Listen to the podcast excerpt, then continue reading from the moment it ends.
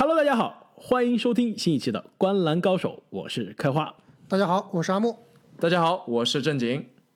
那我们其实本来已经录完了我们交易截止日之前的买家卖家观望的节目啊，但是呢，因为啊最近 NBA 的一连串的受伤的新闻啊，我们这周呢决定额外加播一期这个特别节目，来分析一下这个球帝的受伤啊，以及詹姆斯的受伤，对于两支球队以及更重要呢，今年的 MVP 以及最佳新秀啊两大奖项的竞争有什么样的重要影响。那其实上期节目的结尾啊，我们聊到湖人队的时候啊，分析了这个詹姆斯的受伤对于湖人队的影响。我们之前在东部的交易截止日之前的盘点节目已经聊了黄蜂队啊，但是最近黄蜂也是传出来一个非常不幸的新闻。那当家球星今年啊，这个最佳新秀的可以说是遥遥领先的有力竞争者，至少是目前为止啊，那球帝拉梅罗球，那不幸的是这个手腕。骨折。那 ESPN 呢？最早的报道是说，球帝很可能是要缺席本赛季剩下来的所有比赛了。但同时呢，也说啊，这个球队和球帝也是在寻找这个不同的医生的意见，看看是不是有可能有一丝的希望啊，在今年还可以提前复出。但是我觉得，这个既然考虑到这个球帝的年纪，对吧？非常年轻，今年是新秀啊，前途无量。我觉得球队可能最终也是相对会保守处理啊，毕竟。这个不能因为一个赛季，对吧？让他为了让他可以提前复出打几场比赛，而耽误了他的这个养伤，为他职业生涯以后的发展留下来隐患。我觉得这是得不偿失的。因此，考虑到这个球帝的这个伤病啊，你们俩觉得我们之前对于黄蜂的交易截止日之前的判断有什么需要更新的吗？首先，对这个三球的受伤啊，我是觉得本赛季还是有一线生机的。毕竟我们知道。三球现在应该是来到纽约了，去看这个在纽约一个非常有名的手部专家，而且我觉得他这个手腕骨折啊，一般就是跟这个比如说下盘、脚踝或者说跟腱这样的大伤啊。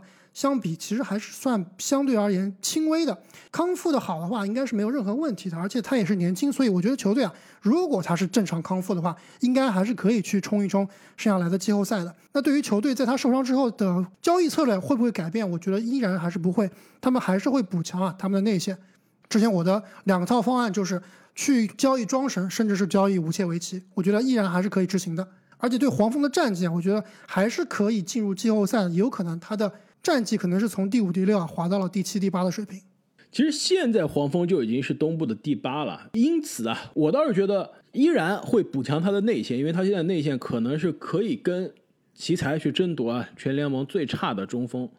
但是如果是像庄神这样，很可能是补强只补强一年的内线啊，可能球队现在就要三思了。之前交易来。这个庄神虽然我觉得庄神不是特别符合这个球队风格，就跟球弟一起跑还跑不动，但至少是对现代中锋是以很大的升级。考虑到庄神他是个到期合同呢，就明年能不能留下来？有没有足够的薪金空间去续约庄神啊？这是一个很大的疑问。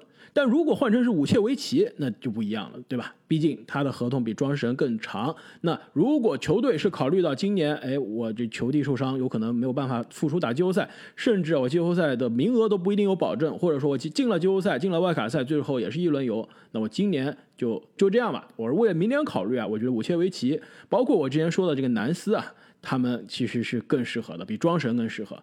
那其实，在球受伤的当天啊，我就发了一条微博，主要就是说啊，以他今年的表现拿最佳新秀应该是板上钉钉的事情。但是现在自己受伤了，很有可能啊，大部分时间是打不了的。那你们觉得，其实今年的最佳新秀的竞争是不是变得更加激烈了呢？爱德华兹和哈利波顿是不是现在又有机会了？参考上个赛季的胖虎啊，如果场次不够的话，确实会成为球拿最佳新秀的一个重大障碍啊。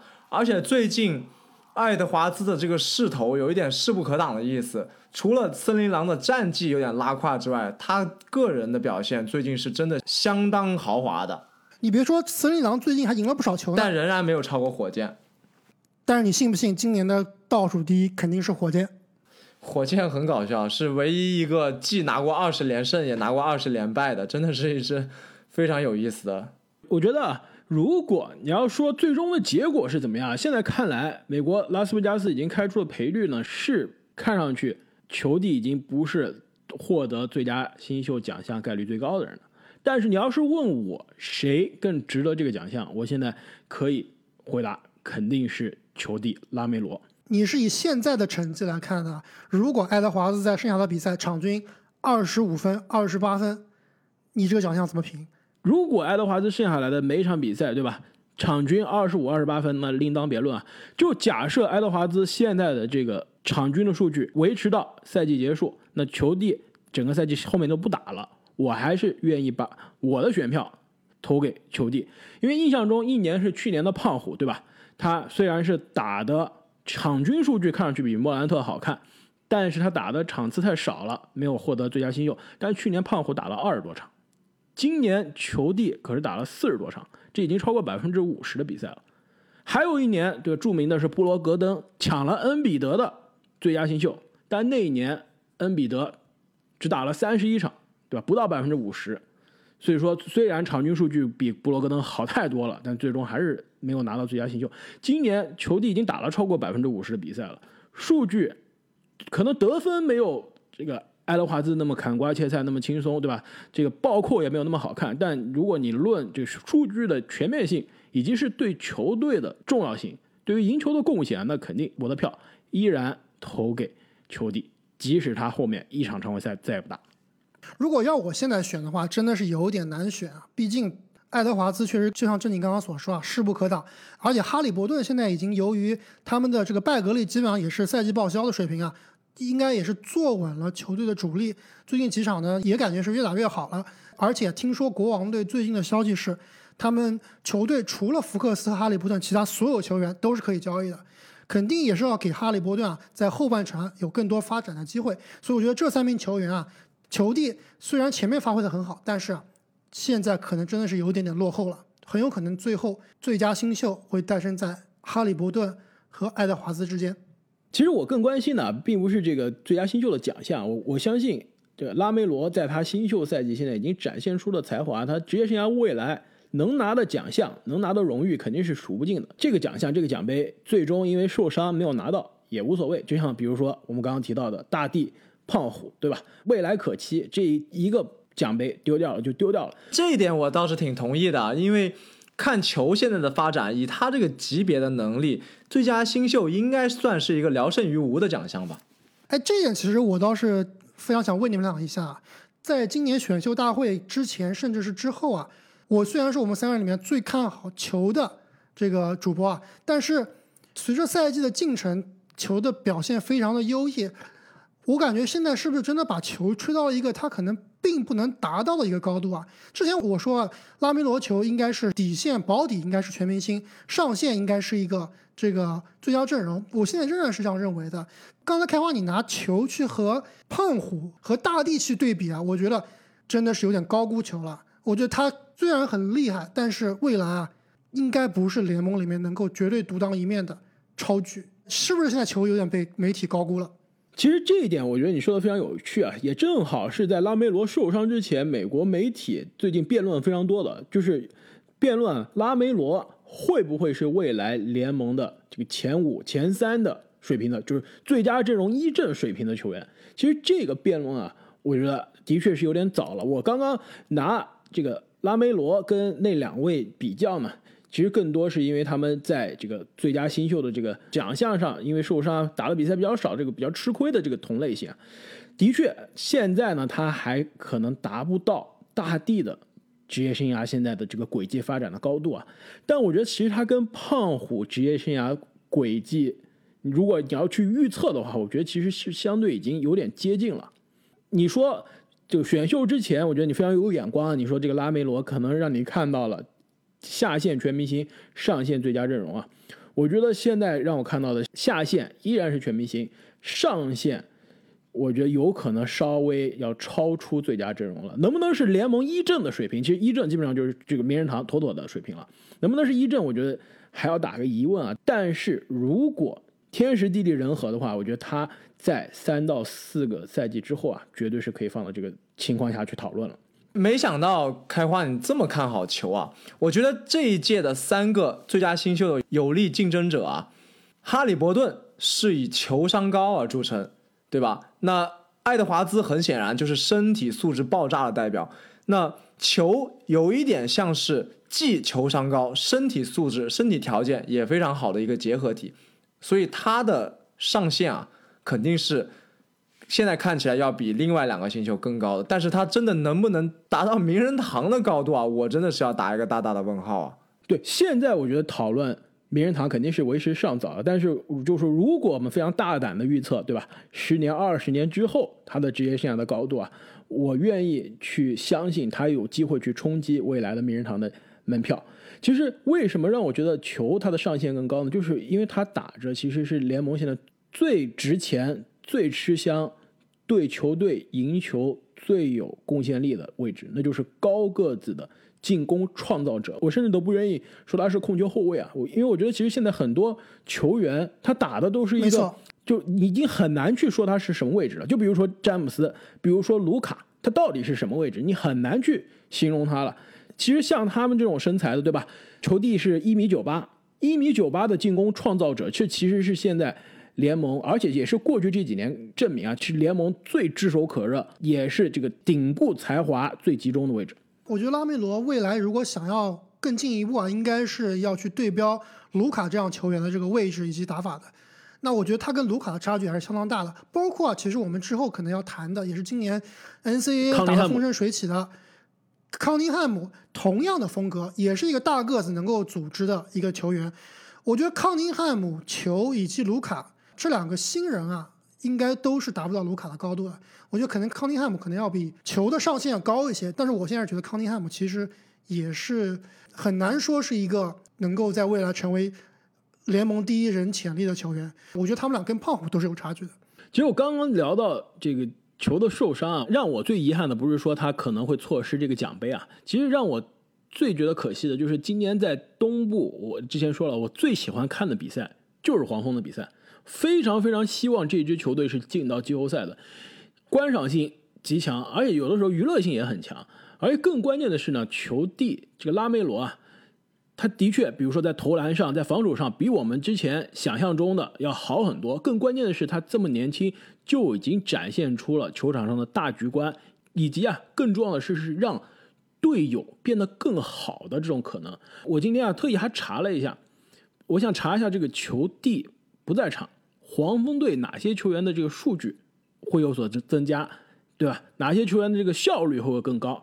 后来我查了一下，发现啊，球队现在比如说这个主攻手罗齐尔，每三十六分钟的数据，在球帝不在场的情况下少三到四分，投篮命中率也有质的下降，这点非常有趣啊！你想，如果球是一个持球这个非常多的占球权很多的一个球员，持球大核心，没错，但球队另外一个进攻者在球帝不在场上情况下，按照逻辑想，那他的球权，比如罗齐尔的球权就应该更多了，得分应该更多，对吧？得分应该更容易了。事实上并不是，他在球的身边啊，打的才更加自如，投篮也才更准。其实我们现在想想，罗罗齐尔今年其实不声不响的打了一个爆发赛季啊。从之前我们这个在凯尔特人的时候，甚至是在黄蜂第一年印象中的一个寒冰射手，现在变成了一个可以说是联盟二号位的这种小个子后卫中投篮最准的人之一了。这一点其实是跟在球帝身边啊有密不可分的联系，所以我现在非常好奇的去想看啊，黄蜂第一没有球帝之后，战绩到底能不能保持东部的前八？第二就是黄蜂现在这赛季其实很多球员打得非常好，包括海沃德，包括罗齐尔，甚至 P.J. 华盛顿，他们没有球帝给他们喂球之后，数据和得分的效率有没有下滑？如果没了球帝，一两个星期之后，黄蜂的这个战绩直线下降，身边的队友这些队友就数据或者投篮命中率也要打折扣的话，那其实大家才会意识过来，这个年轻人在一年级就给这个球队啊带来了多少贡献。那真的是啊，不到失去才不会明白他有多么的珍贵。那不管怎么样啊，今年黄蜂剩下的比赛肯定是没有之前的好看了。所以开花，我劝你啊，现在可以加入我们的篮网大军。我们篮网的比赛依然是精彩绝伦。你这么说的确是啊，就如果东部论观赏性啊，在我心中黄蜂是第一，那第二可能真的是篮网了。连格里芬都扣篮了，你还不来看篮网？也是非常期待今年的这个季后赛啊。其实我们之前说这个东强西弱，这个有球迷就不同意了。其实客观的说呢，今年啊，真的也不一定是东强西弱，还是西强东弱。其实两边的头部都是很强的。没错，无而且无论你看是季后赛的争夺、头部争冠球队的争夺，甚至是 M 很接近，甚至 MVP 的争夺，对吧？都是非常接近。其实我们上一期聊詹姆斯的受伤啊，其实我当时有个问题忘记问了，我们正好补一下。你们觉得詹姆斯受伤对 MVP 的争夺有什么样的影响？之前大帝受伤之前，大帝是妥妥的这个第一名的遥遥领先者，后面是詹姆斯约基奇。那后来大帝受伤之后，詹姆斯一度要成为这个最有力争夺 MVP 的人选了。现在詹姆斯受伤了，你们觉得今年的 MVP 到底会是怎么样？我觉得如果大帝能在下个礼拜或者是下下个礼拜复出的话，而且七六人保持东部第一的战绩，大帝应该还是最有力的竞争者。那湖人这边老詹真的是非常可惜啊！我觉得老詹，你们记不记得当时他被迫离场的时候，当时是非常气愤的，一下把旁边的这个架子给打翻了，把椅子推倒了，而且用力很大。其实我们很少看到老詹这个离场的时候是这么气愤的一个感觉啊！其实他可能自己也是比较的惋惜，今年这个 MVP 可能真的没戏了。没错，我记得赛季初我们做 MVP 奖项预测的时候，我们三个人中应该好像只有正经选了詹姆斯，是吧？就问你强不强？而且正经他自己的 Fantasy 队里面也选了老詹，真的是詹密。而且当时正经说啊，他觉得詹姆斯想拿这个 MVP，而且正正经还说不要低估詹姆斯想拿这个奖杯的心啊。当时我和阿木是表示怀疑，他们觉得老詹这么大年纪了是吧？什么大风大雨没有见过，什么奖项没有拿过，还在乎这个奖杯？而且之前几个赛季啊都是在常规赛划水，今年常规赛完全不划水。但是今年想一想啊，詹姆斯好像真的是。想拿这个奖杯，而且你你仔细想一下，过去十年，如果我们说联盟第一人是谁，估计是詹姆斯，对吧？过去十年的平均，至少过去十年他永远每一年都几乎是在联盟第一人的讨论当中。但是过去十年，其实詹姆斯离他的上一个 MVP 奖杯啊已经过去很久了。他上一个 MVP 奖杯还是在热火拿到的。你知道为什么吗？因为詹姆斯去年夺冠了之后啊，又让他看到了。追平甚至是超越乔帮主的可能性啊！那你要追平甚至超越，首先你这几个硬荣誉的项目上就必须要接近。所以 MVP 啊，这个赛季真的是老詹很想拿到的一个荣誉。这也印证了为什么他受伤离场之后啊，可能知道 MVP 无望会这么生气。那回到这个 MVP 的讨论啊，我倒是觉得大帝可能现在已经希望不是特别大了。因为东部第一的宝座啊，我感觉是要妥妥的被篮网拿下了。如果篮网能拿下东部第一，同时西部掘金掉出前三的话，那而且同时杜兰特和欧文还要长期的缺阵，对，总是缺阵。那哈登真的是有可能拿 MVP 啊。但如果西部掘金能进入前三的话，我觉得约老师是最有可能的竞争者。我就问你强不强？大帝和约老师是谁选的？赛季前，那各位听众，你们对于这个因为伤病导致的这个更加扑朔迷离的最佳新秀以及 MVP 的争夺有什么样的看法？也欢迎大家在留言区中告诉我们。那么，对于交易截止日之后的结果的点评啊，我们也会在接下来的节目中为大家带来。如果大家想了解更多新秀方面的消息啊，我们也会在未来的时间里面推出我们的新秀盘点节目。那我们本期节目就说到这里，我们下期再见，再见，再见。